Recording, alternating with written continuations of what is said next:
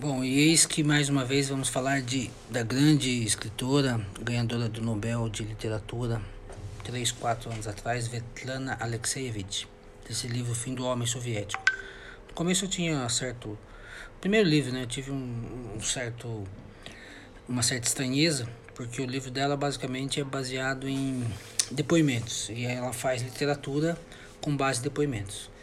É, né, esse terceiro livro que eu li, né, é, ela fala depoimentos de, de vários lados, né, relatos, muito relatos do que aconteceu em 91, 92 e 2004, né, o Gorbachev, o Hamalov e o Yeltsin e, e mais no fim já falando do Putin que está aí até hoje. Vale muito a pena, sempre vale muito a pena ler tudo que escreveu e que escreve Svetlana Alexei